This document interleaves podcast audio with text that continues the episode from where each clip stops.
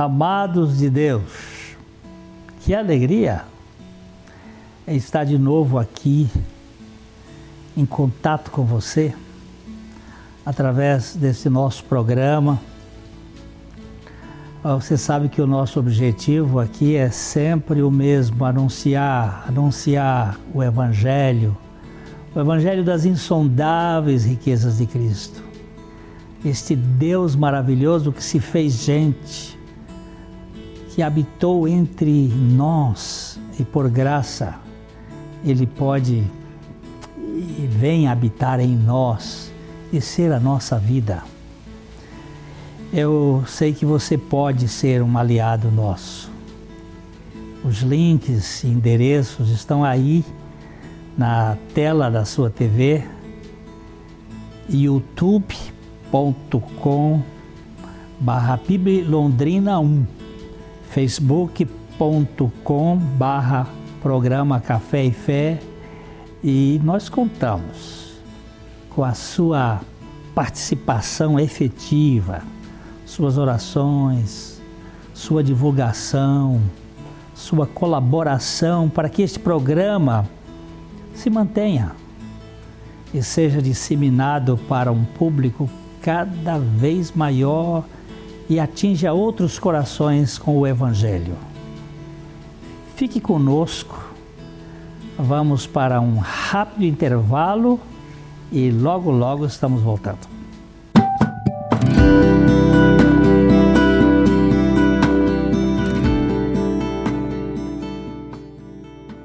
Olha aqui. a lei da liberdade na vida espiritual. Este é um livro e tanto. O seu autor é Evan Hopkins, um engenheiro ah, que foi fazer um curso de especialização na Austrália no século XIX e ele teve uma experiência genuína de conversão com Jesus Cristo e ele se tornou um dos grandes pregadores do Evangelho no final do século XIX e até os 20 primeiros anos do século XX. Este livro é, está em domínio público e nós pedimos a autorização para traduzi-lo e publicá-lo porque ele é muito precioso. A lei da liberdade na vida espiritual. É, algo que transcende ao comportamento da lei mosaica, que é exatamente você tentando viver os princípios perfeitos de Deus, mas sem a competência. Porque a lei que diz não cobiçarás, ela simplesmente incita, incita o meu os meus desejos de cobiçar, de desejar, de querer, e eu não tenho capacidade de vencer. Mas a lei da liberdade na vida espiritual é Cristo vivendo em nós. É a obra superior de Cristo em nossas vidas. Então, o que nós é, fazemos aqui é deixar para que você que tem apreciação por literatura, é, adquira este livro, é, no sentido de que você possa ter um instrumento que ajude no seu crescimento espiritual. É, vale a pena conhecer a lei da liberdade. Nós somos pecadores incapazes de viver a vida cristã mas a vida de Cristo em nós, ela gera liberdade, não libertinagem. A liberdade para viver na dependência de Deus. E, e ele vai tratar aqui de vários assuntos da nossa conformidade com a morte de Cristo e também com a sua vida e as condições do poder de Deus para nos fazer pessoas adequadas no meio de uma geração corrompida e perversa. É, eu não gostaria de indicar para você um livro de autoajuda, porque é como se fosse o sujeito que tem que se levantar pelos cadastros do sapato. Mas indicar para você um livro de ajuda do alto, onde Deus lhe dá a condição de viver a vida sobrenatural pela graça de Deus. Sinceramente, este livro aqui tem todos os requisitos para ajudar na sua vida. Cristo restaura a nossa liberdade, nos trazendo de volta a verdade. Porque o conhecereis a verdade e a verdade vos libertará é fato. Então, está aqui a nossa indicação. Um bom livro para a sua estante. Boa leitura.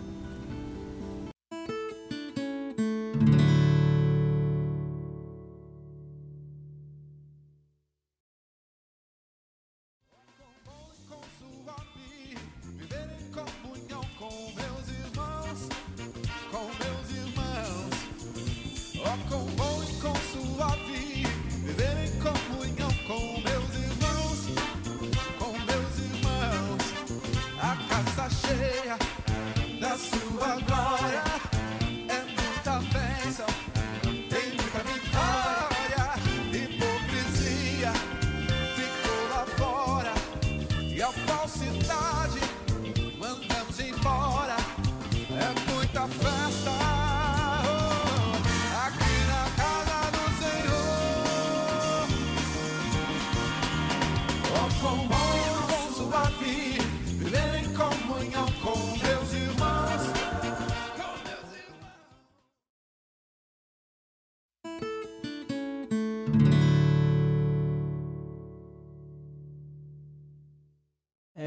Hoje eu gostaria de conversar com você sobre a plenitude para o vazio da alma. Nós temos uma alma oca, uma alma vazia. E a gente, desde que nasce, começa a preenchê-la com algumas coisas, para que ela tenha algum um rumo. Eu li um pensamento que pode ser resumido assim: procuramos significado, procuramos significado para as nossas vidas nas coisas temporais, mas acabamos descobrindo que elas são inúteis são incapazes de trazer satisfação para o nosso vazio existencial. Há um, um vazio na existência. E a gente tenta e procura, de alguma maneira, achar significado para este vazio e põe, seja no conhecimento, seja na posse, seja no poder, é, bases para tentar preencher o vazio da alma. Há um vácuo no íntimo dos seres humanos e esse vácuo grita por uma resposta além das paredes da terceira dimensão. É, talvez por isso que, que Sartre, no seu livro O Iclô, ele coloca o homem ali fechado, sem janela, sem porta, trancado neste mundo existencial sem saída.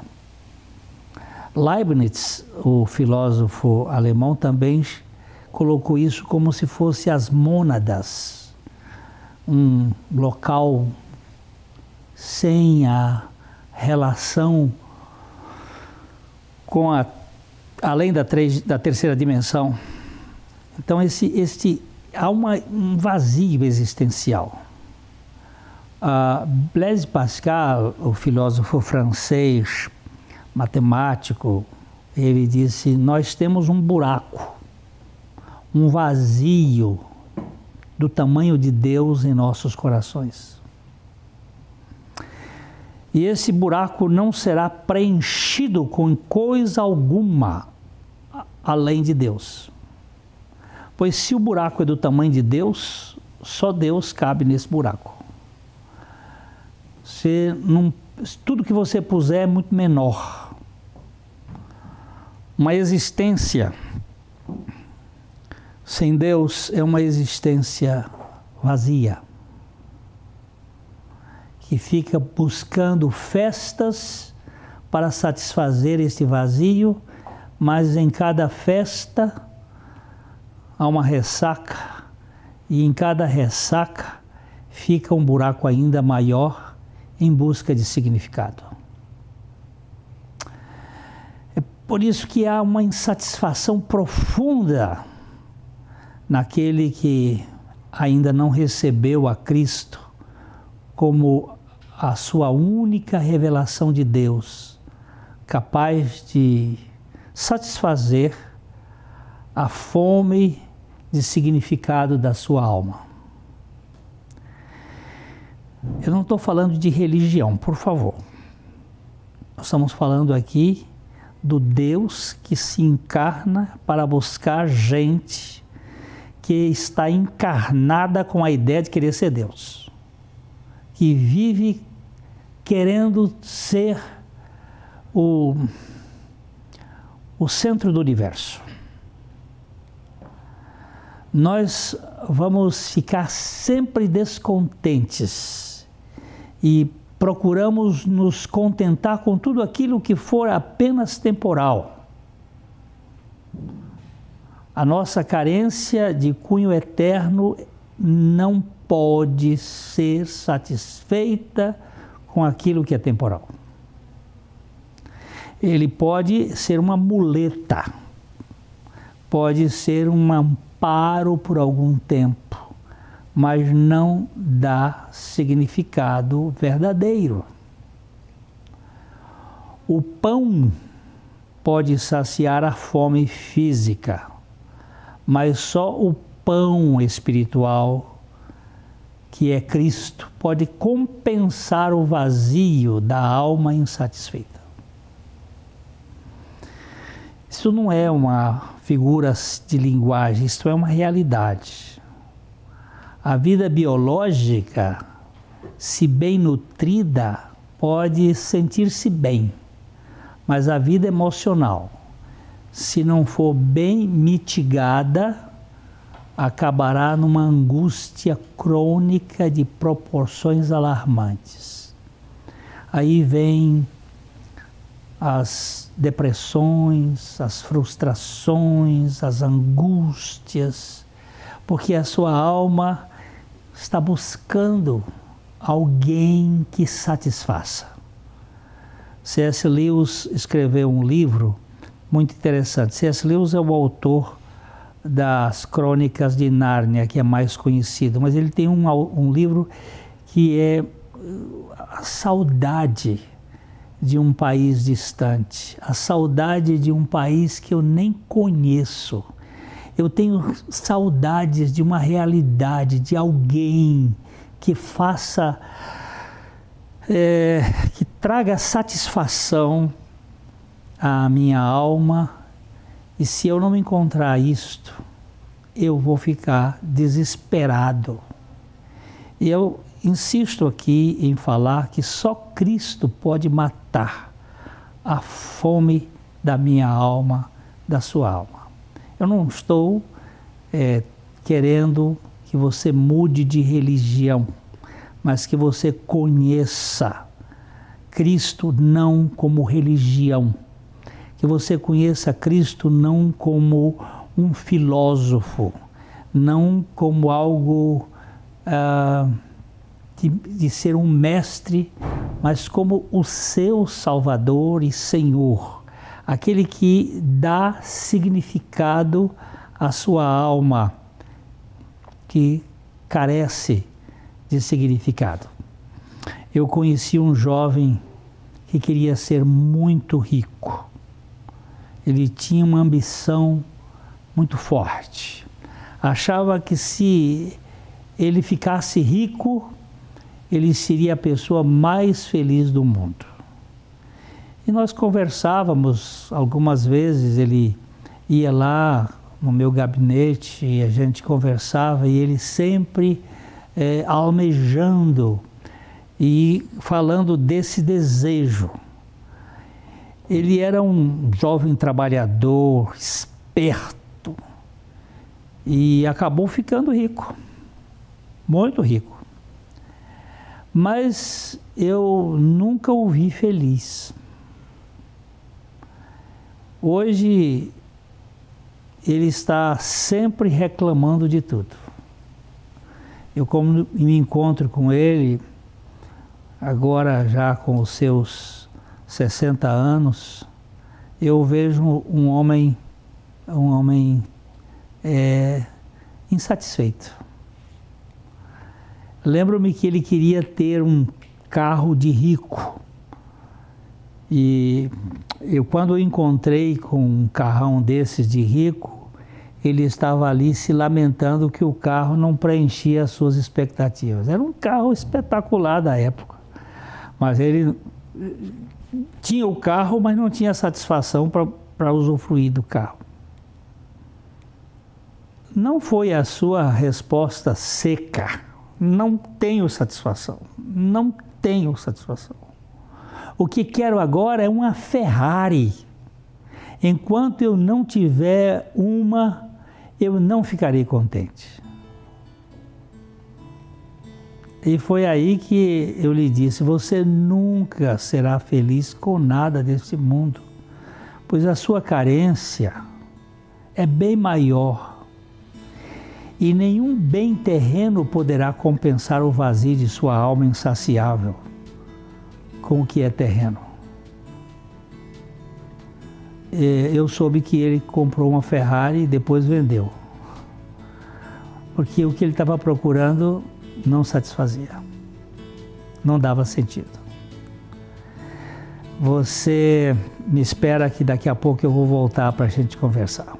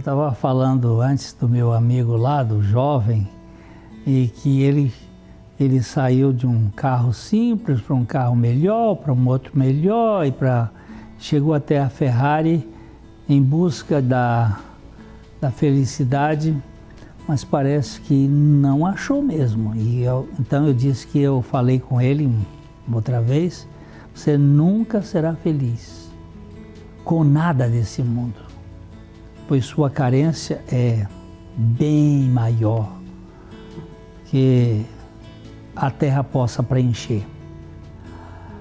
A Bíblia afirma que Deus pôs a eternidade no coração do ser humano. Logo, só o que é eterno pode preencher o sentido da vida. O que é temporal serve por um tempo, mas não satisfaz. Eu fico sempre buscando e procurando, querendo receber alguma coisa que dê realmente satisfação. Ter muitas coisas é importante, saber muita coisa é importante, poder muita coisa é importante, mas não preenche. Tentar compensar o meu vazio de Deus com aquilo que é apenas terreno é tão angustiante que me torna enfastiado. A gente sabe que muito do mau humor das pessoas é porque elas estão tentando compensar o vazio por coisas que não preenchem. E aí torna esse comportamento distímico, que às vezes está com humor melhorzinho, daqui a pouco o humor some e, e fica, sobe e desce naquela ciclotimia, aquela mudança que é próprio de uma pessoa carente de amor e de amor sem barganha, sem troca. Nada que não seja eterno pode satisfazer de fato a existência humana. Pois o homem, em sua natureza decaída, ele é um insatisfeito e frustrado perseguidor do arco-íris. Ele quer entrar no, na ponta de cada arco-íris e sair do outro lado como o homem idealizado. Ele procura isto, mas não achando, aí quem estiver por perto vai sentir a as ações de irritação, de braveza, de descontentamento nos seus relacionamentos, porque o ser humano é muito complicado. Esse ser humano que eu estou falando sou eu. Quem sabe você. Se Jesus não lhe bastar, nada lhe bastará. Se Jesus não for é, a medida de todas as coisas na sua vida, a sua vida será uma medida de frustração atrás da outra e em busca aqui e acolá. Você sai de um ponto para outro, dizendo o ano que vem vai ser melhor, aqui vai ser melhor, vou para outro lugar e assim não existe satisfação. A grande necessidade do meu coração é a suficiência do coração de Cristo. Eu tenho necessidade de Deus, eu tenho necessidade dele, eu tenho necessidade de aceitação incondicional. É, o coração do ser humano não pode ser satisfeito sem a plenitude do coração de Deus. A sede de significado permanente só será possível em Deus. Eu gosto do Salmo 63, versículo 1, que diz assim: Ó oh Deus, tu és o meu Deus forte. Eu te busco ansiosamente. A minha alma tem sede de ti. Meu corpo te almeja como uma terra árida, exausta, sem água.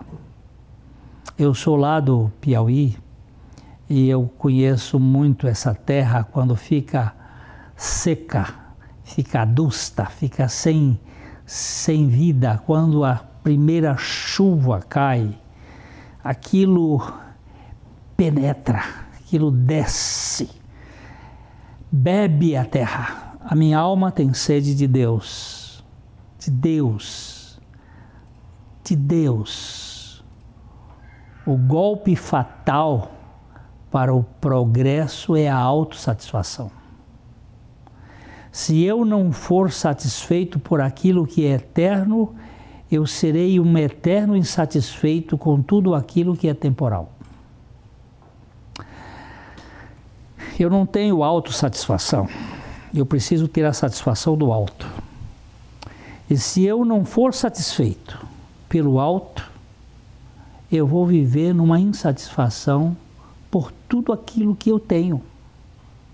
Nada vai preencher. Vai dar alguns suportes. A pessoa satisfeita em Cristo é a única satisfeita no mundo. Ela descansa, ela está em plena certeza de que é amada. A satisfação faz com que os pobres se tornem ricos. E a insatisfação faz com que os ricos se tornem pobres. Eu já vi muita gente que tem muito, mas é pobre, não tem, não tem alegria. Pode até ter riso, mas o riso pode ser externo finge. Eu estava falando com uma pessoa há pouco tempo em que ela dizia assim: o meu riso é para manter as pessoas distantes da minha dor. Eu não quero que eles saibam que está no meu fundo, no fundo do meu coração. Eu conheço gente que tem muito dinheiro, mas não tem um pingo de satisfação. Ele está buscando alguma coisa que dê sentido para ele, mas não tem. Por quê?